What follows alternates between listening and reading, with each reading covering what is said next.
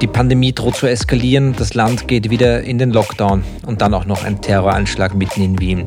Es war eine harte Woche und es wird kein einfacher Winter. Wie der aussehen könnte und wie wir da vielleicht wieder rauskommen, das bespreche ich heute mit Franz Schellhorn. Eine Frage noch.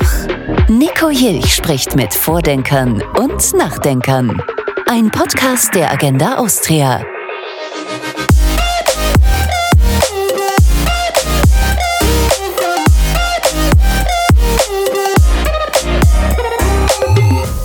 Lieber Franz Schellhorn, Anlauf Nummer drei, der Lockdown ist zurück. Willkommen. Willkommen, das ist kein gutes Zeichen, wenn ich im Podcast bin. Ist meistens Krisenstimmung angesagt. Es ist kein gut, es ist keine gute Einleitung, es ist aber leider wahr. Wir sitzen hier am Ende einer wirklich harten Woche mit der Rückkehr des Lockdowns, mit einem Terroranschlag und einer aufwühlenden US-Wahl. Geschlafen haben wir alle wenig. Leider Gottes wird sich die Lage so schnell auch nicht entspannen. Was ist denn zu erwarten, zu befürchten für die nächsten Wochen, wenn wir reden von Pandemie und Wirtschaft? Ja, ich glaube, äh, die zentrale Erkenntnis ist, dass wir jetzt äh, schon deutlich mehr wissen. Wir können jetzt schon sagen, dass die Hoffnung auf eine rasche und kräftige Erholung eine immer unwahrscheinlichere wird. Äh, wir können eher warten, dass es nicht der letzte Lockdown gewesen sein wird, den wir jetzt sehen, weil wir das immer nur diese Wellen vor uns herschieben. Also es wird dann wieder besser werden, dann steigen die Zahlen wieder, bis halt ein Medikament oder ein Impfstoff dann da ist. Und so werden wir uns wellenmäßig auch äh, konjunkturell fortbewegen. Das heißt, Aufschwung, dann wieder Rückschläge, dann wieder leichter Aufschwung. Und das Ganze wird natürlich im nächsten Jahr nicht zu einem insgesamt sehr hohen Wachstum führen, sondern eher zu einer ja, äh, möglicherweise sogar Stagnation zu einer ähm, unerfreulichen Entwicklung, weil natürlich stark steigende Staatsschulden bei nicht vorhandenem Wirtschaftswachstum keine sehr gute Kombination sind.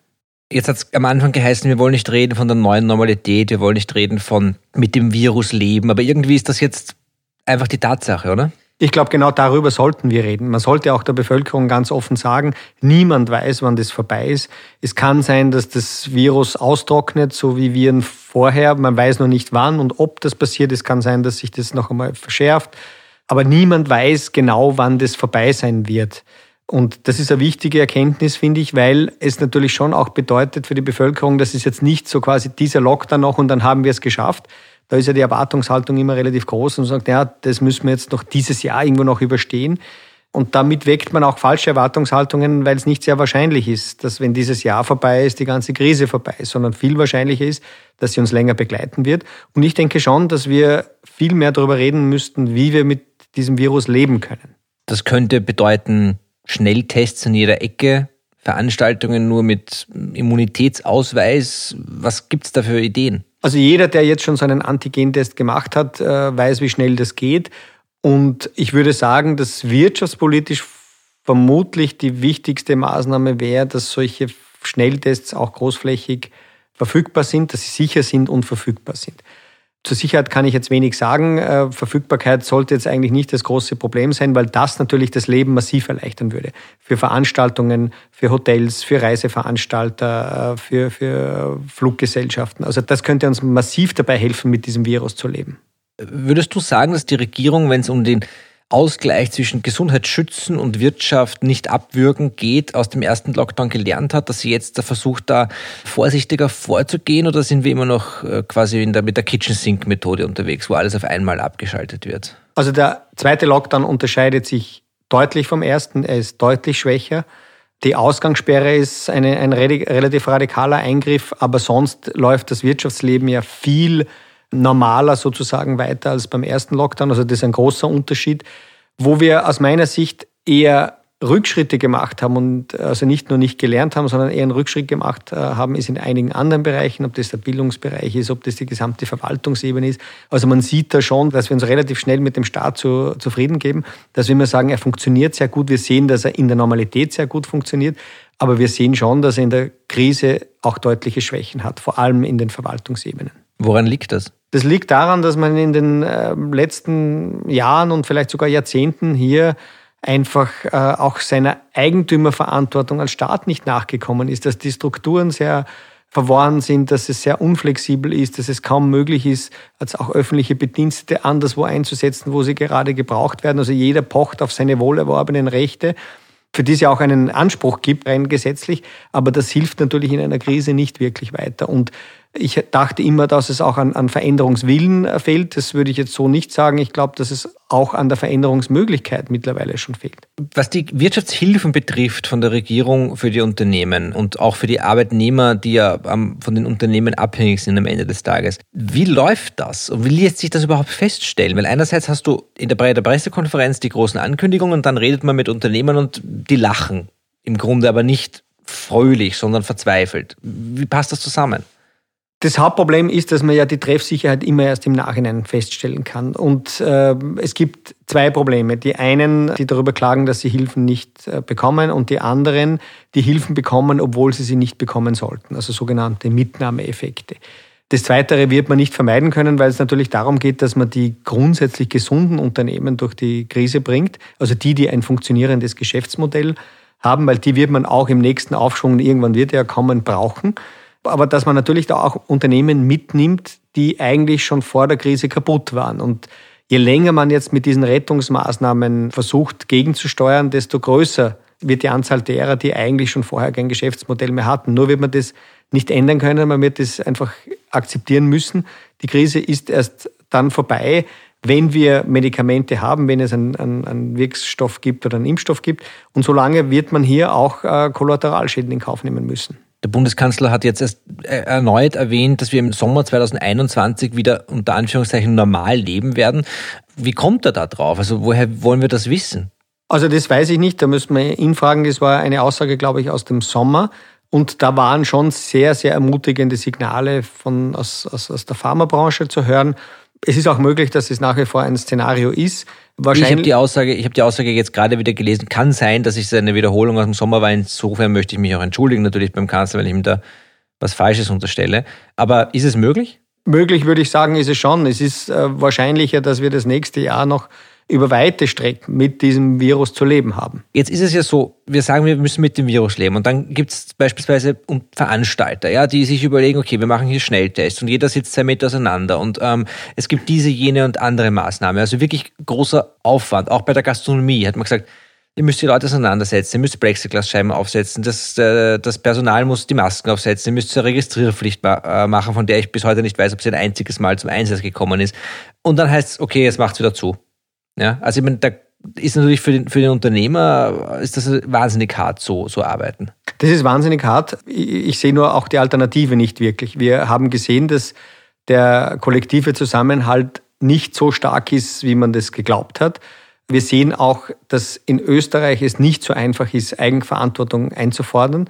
Wir haben das den Menschen ja über Jahrzehnte, um nicht zu sagen über Jahrhunderte abgewöhnt und dass das dann über Nacht in einer Krise plötzlich wieder umschlägt, ist unwahrscheinlich, weil jeder immer auf die Anordnung von oben wartet und keiner sagt, na, was kann ich jetzt eigentlich dazu beitragen? Man sagt, na, wenn es nicht verboten ist, darf ich es eh machen.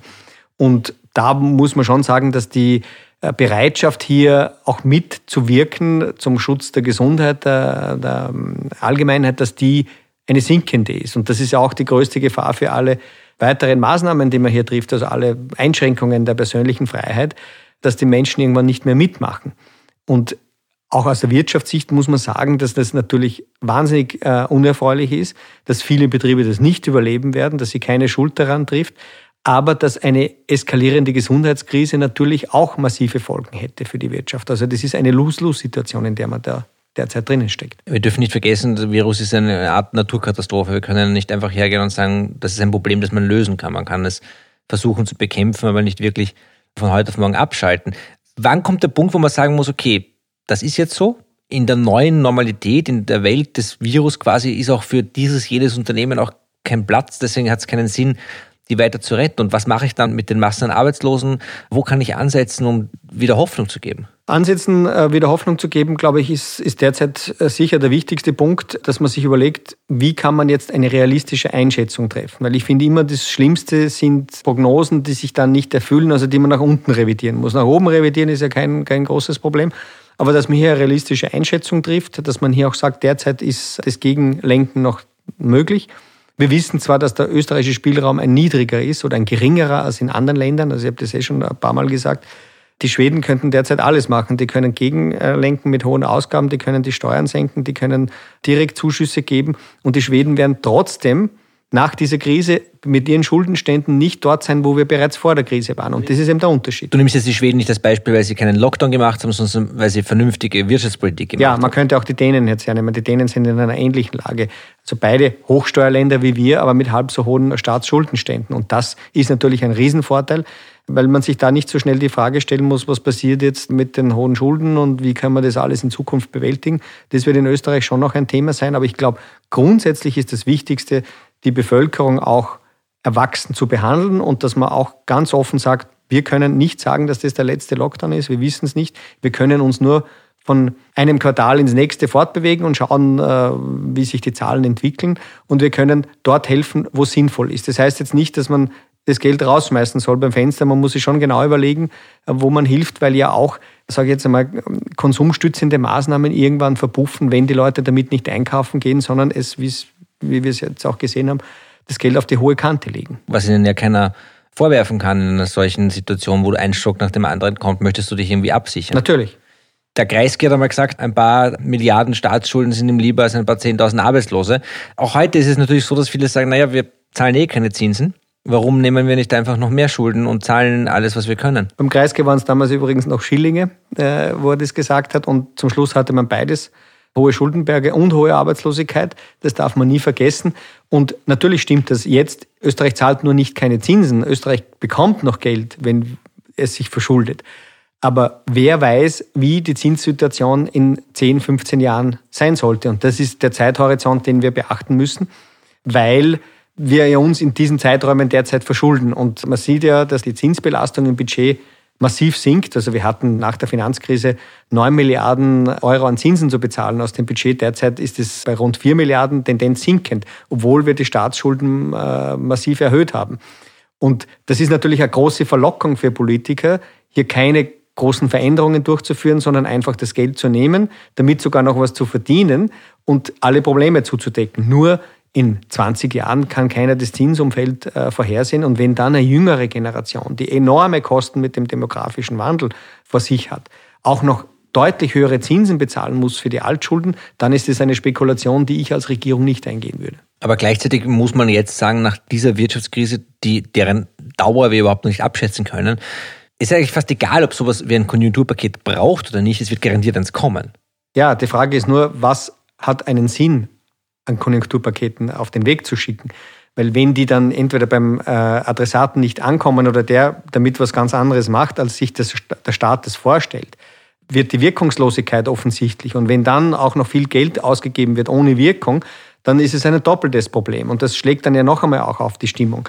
Aber was der Staat natürlich machen kann, bevor er sich jetzt aktiv in der, in der Industriepolitik betätigt oder, oder in Unternehmen einsteigt, der kann Investitionen im eigenen Bereich jetzt vorziehen mit Geld, das nichts kostet. Also vernünftige Dinge wie Ausstattung der Schulen. Also wir reden jetzt davon, dass Kinder Laptops gratis kriegen, aber es ist nicht wirklich zu erklären, warum man über den Sommer die, die Klassenzimmer nicht mit Laptops ausgestattet hat und eine Kamera dazu äh, gekauft hat und dann können, könnten die Kinder im Lockdown, im Homeschooling unterrichtet werden, nämlich in einem Art Notbetrieb. Das ist noch keine Digitalisierung des Schulbetriebs, aber dann ist der Lehrer quasi vom, vom Laptop oder vom Computer und das Kind zu Hause. Das wäre ein, ein großer Vorsprung zu vorher. Man könnte diese Dinge zum Beispiel machen. Man könnte auch andere Investitionen im öffentlichen Bereich, die man sowieso braucht und die relativ schnell ähm, zu tätigen sind, die könnte man vorziehen und die kann man machen. Wir wissen noch gar nicht, was die Langzeitfolgen der Krankheit Covid-19 sind. Wir wissen aber auch nicht, was die Langzeitfolgen der Krise, der Lockdowns, der Schulschließungen sind. Wie dramatisch wäre es, wenn wir die Schulen über diesen Winter wieder schließen? Das ist wahrscheinlich die, der dramatischste Eingriff, weil wir schon gesehen haben, dass es massive Verluste gegeben hat im Lernfortschritt, also dass nicht nur kein Fortschritt erzielt äh, worden ist, sondern dass gerade bei den Jüngeren viel an Lernerfolg, der schon da war, wieder weg war. Wir wissen, dass das eine massive soziale Frage ist, dass äh, Haushalte mit Eltern, die eher als bildungsfern zu bezeichnen sind, dass hier große Schäden entstehen, dass viele Eltern nicht Homeoffice und Homeschooling gleichzeitig machen können. Das ist ein Widerspruch in sich. Alle Eltern, also. Das betrifft wer, alle wer Eltern. Wer soll das können? Genau. Außer man, sage man ist jetzt auf Kurzarbeit mit 0% und dann kann man natürlich sich auch in der Zeit ums Kind kümmern, aber das betrifft nicht sehr viele Haushalte. Also da, da, das ist wahrscheinlich der größte Eingriff und vermutlich auch der größte Schaden, auch langfristig. Jetzt hast du vorher erwähnt, okay, man hätte über den Sommer etwas tun können. Und das ist etwas, was mich schon ein bisschen schockiert. Die, als die Krise ausgebrochen ist, als wir die letzten Male zusammengesessen sind, waren wir uns einig, auch als Liberale, wenn es brennt, muss die Feuerwehr kommen. In dem Fall ist die Feuerwehr der Staat, der versuchen muss, die, die, die, die Brände einigermaßen unter Kontrolle zu bekommen. Gar nicht zu löschen, unter Kontrolle zu bekommen. Aber kann es sein, dass da über den Sommer auch die Regierung geglaubt hat, das kommt nicht mehr zurück? Ich meine, wir waren alle ein bisschen lockerer drauf im Sommer, aber das gibt es doch nicht, dass wir jetzt kein Konzept haben für Homeoffice, dass wir kein Konzept haben für äh, die, die, die Schulen und dass wir auch kein, kein ähm, Konzept haben für eigentlich für den Handel. Also wir haben eigentlich gar kein Konzept. Dass man nicht geglaubt hat, dass das zurückkommt, kann ich mir nicht vorstellen, weil man ja auch immer gewarnt hat vor dieser zweiten Welle. Dann hat man aber äh, gewisse Dinge nicht erledigt, die zu erledigen gewesen wären. Stichwort Schulen haben wir schon besprochen, ist ein Thema. Das andere Thema ist, dass man sich kümmert um diese schnellen Testungen. Also wir hatten alle das noch äh, in Erinnerung, was sich in Wien abgespielt hat, also wo man auch dann das Contact Tracing verloren hat oder wo man die Kontrolle verloren hat über das Contact Tracing. Also da sind viele Dinge passiert, wo man sich fragt, wie kann das sein? Und das sind, das sind gleichzeitig Dinge passiert, die, eins, die eigentlich nur einen Schluss zulassen. Der Staat und seine Institutionen sind deutlich weniger funktionstüchtig, als wir das geglaubt haben. Als wir das vor allem in Zeiten der Hochkonjunktur geglaubt haben, wo all diese Dinge nicht weiter aufgefallen sind. Und jetzt sieht man das schon sehr schön, wo die Schwächen bestehen. Und das ist einmal die Inflexibilität, was auf die schnell was zu organisieren. Man hat irgendwie diese ersten Wochen äh, durchgetaucht, so wie viele Haushalte auch. Aber viele Unternehmen haben in der Zeit, in kürzester Zeit übrigens, ihren vollen Betrieb umgestellt. Die Mitarbeiter hatten kein Problem, da mitzugehen. Sie haben das alle, äh, sage ich in der Privatwirtschaft, äh, großteils super antizipiert. Und man hat versucht, das Beste da, daraus zu machen. Und da sieht man schon, dass es einen Kulturunterschied gibt äh, zum öffentlichen Bereich. Im privaten Bereich, bei den Unternehmen, da gibt es also Unternehmen mit hunderten, tausenden Mitarbeitern, die durchgehend im Homeoffice sitzen, wo sich die Unternehmen darum gekümmert haben, dass die ausgestattet werden oder auch die Arbeitnehmer selber auch darum gekümmert haben. Also wir waren alle irgendwo, haben aufgerüstet quasi über den Sommer, was, was, was diese Dinge betrifft. Und da ist es doch nicht zu verstehen, dass das zum Beispiel das Bildungsministerium nicht durch die Reihe kriegt, da zumindest einen Plan zu entwerfen. Wie, wie, weiß ein Lehrer, wie das jetzt ist, wenn wieder die Schulschließung kommt, was er dann zu tun hat? Das glaube ich nicht, äh, weil das ja auch zu Schulbeginn nicht ganz klar war. Also hier gibt es keine klaren Pläne. Es gibt zwar einen, einen großen Anschaffungsprozess, wo man ähm, Microsoft Teams Lizenzen erworben hat. Was man dann mit dann macht, weiß man nicht. Wer jetzt Computer bräuchte zu Hause, man weiß es nicht, warum in den Klassenzimmern die Ausstattung fehlt, äh, ist auch offen. Aber es ist zumindest mal ein Anfang, dass da Lizenzen erworben wurden. Das ist ja zumindest ist etwas geschehen. Da ist etwas geschehen, aber man braucht natürlich dann auch das Gerät und man macht sich sehr viele Sorgen äh, über fehlende Geräte bei den Kindern. Ich glaube, dass es wesentlich wichtiger wäre für den Arbeitgeber Staat und für den Schulanbieter Staat, einmal zuerst auch bei den Lehrpersonen nachzufragen, wo gibt es eigentlich einen Bedarf? Und äh, wie stellt man Unterricht aus dem Klassenzimmer sicher, vor allem für diejenigen, die jetzt nicht in, in der Klasse sein können, weil sie ein, ein Verdachtsfall sind, bis dann der Test eingetroffen ist, weil sie aus anderen Gründen dann zu Hause sind. Das wäre zum Beispiel die erste Frage gewesen. Und die zweite wäre, wie man dann, wenn es wieder den, den Shutdown gibt, einen besseren Schulbetrieb ermöglichen kann für Lehrer und Kinder, als das im März und April der Fall ist. Und den Fortschritt äh, sieht man nicht. Noch eine letzte Frage. Wir können uns alle noch erinnern, das war eine dramatische Storyline. Ähm, das Virus, das aus den Alpen kam, Stichwort Ischgl. Jetzt ist Österreich, was den, schon von Haus aus sehr stark vom Tourismus abhängig, aber der Wintertourismus ist also etwas, das nicht nur zu unserem Wirtschaftsleben gehört, sondern irgendwie zu unserer nationalen DNA, ob wir wollen oder nicht. Wie kommen wir durch diesen Winter? Was passiert jetzt? Wie wir durch den Winter kommen, ist derzeit auch nicht zu beantworten, weil wir wissen nicht, wie es in den Herkunftsländern weitergeht. Also wir wissen nicht, wie schnell Länder wie Deutschland, die Niederlande, Belgien, England die Sache in den Griff bekommen. Und das ist schon mal der erste entscheidende Schritt, damit es halbwegs normal abläuft, weil mit Inländern allein wird es äh, eine Saison mit relativ freien Pisten werden. Und dann ist noch die zweite Frage, wie schnell kriegen wir die österreichischen Zahlen im, äh, unter Kontrolle? Und da scheint es ja in der Regierung schon auch unterschiedliche Sichtweisen zu geben. Also wie man hört, war der Druck ja vom Kanzler abwärts äh, sehr groß, dass man schon früher zumacht, um eben hier auch rechtzeitig äh, wieder runterzukommen, was der Koalitionspartner so nicht wollte. Also da wäre es wichtig, dass man sich da mal einigt, weil je schneller man ähm, die Zahlen runterkriegt, desto wahrscheinlicher wird äh, Wintersaison. Aber noch einmal, hier ist auch ganz entscheidend, dass man Schnelltests bekommt. Und zwar ausreichend. Und da ist ja ganz interessant, Ischgl hat ja ein Konzept, wie sie das in den Griff kriegen wollen. Die wollen ja großflächig testen. Bei der Ankunft soll jeder getestet werden, auch während des Aufenthalts, was ja mit den neuen Tests relativ schnell geht, um hier auch zu signalisieren, wir tun was und man hat hier auch die Möglichkeit, einen sicheren Urlaub zu verbringen. Und das ist die einzige Chance, die man hat. Die Zeit ist knapp äh, und es wird wahrscheinlich keine berauschende Wintersaison werden.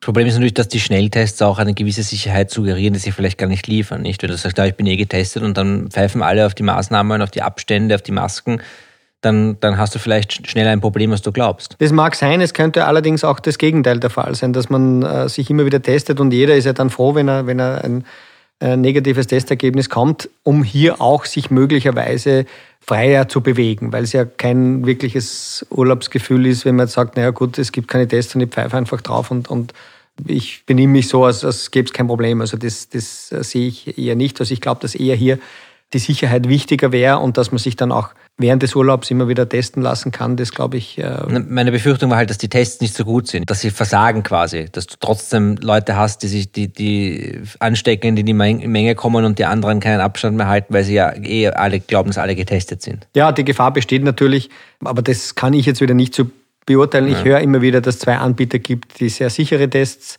schon auf dem Markt haben, aber da müssen andere Experten entscheiden. Ob dem auch so ist, das weiß ich nicht. Und soweit sind wir leider noch nicht. Alles, was uns jetzt noch bleibt, nach diesem, diesem schnellen Update und der letzten harten Woche, ist an alle äh, Hörerinnen und Hörer zu appellieren, sich an die Vorschriften und Regeln zu halten, auf sich selber aufzupassen und auf die, auf die anderen und äh, diesen Winter gemeinsam zu durchtauchen. Ja, vor allem, dass man auch eben nochmal in Erinnerung ruft, dass es eine Möglichkeit gibt, den eigenen Beitrag zu leisten, dass man sorgsam äh, umgeht, dass man möglichst vorsichtig ist, dass man das macht, was notwendig ist, aber dass man halt auch akzeptiert, dass eine harte Zeit ist und je mehr man sich eben selber zurücknimmt, je mehr man Rücksicht nimmt auf andere, desto schneller werden wir diese harte Zeit überwinden können. Vielleicht noch ein positives Resümee. Was sagst du nach jetzt mittlerweile einem halben Jahr quasi Homeoffice? Nicht ganz, wir hatten dazwischen so eine Art äh, Halb-Halb, also eine Woche dieses, zwei Teams, Woche A, Woche B als, als für ein kleines Büro. Ist das ein Modell, das funktioniert? Ja, es ist ein Modell, das jetzt in der Krise funktioniert hat, das viel besser funktioniert, als ich das jemals dachte und das auch sicher Spuren hinterlassen wird für die Zukunft. Aber man sieht schon auch mit Fortdauer der Zeit, dass es Schwächen hat. Also es fehlt einfach gerade auch in einem Büro wie dem unseren, wo man eigentlich sehr viel zu Hause machen kann, rein technisch, aber es fehlt wahnsinnig die Interaktion. Also die Kreativität bleibt auf der Strecke, es gehen viele Themen verloren, weil man sie nicht findet, weil es eben diese Diskussionen nicht gibt. Also deshalb äh, freue ich mich schon sehr, wenn dieses Büro wieder äh, bummvoll ist. Ich freue mich auch, wenn das Büro wieder bummvoll ist und vielleicht bekommen wir dann in einer nicht allzu fernen Zukunft auch die Chance, mal einen Podcast aufzunehmen, wenn nicht gerade Krise herrscht. Vielen Dank, Franz. Das wäre sehr erfreulich. Vielen Dank. Danke. Eine Frage noch. Nico Jilch spricht mit Vordenkern und Nachdenkern. Ein Podcast der Agenda Austria.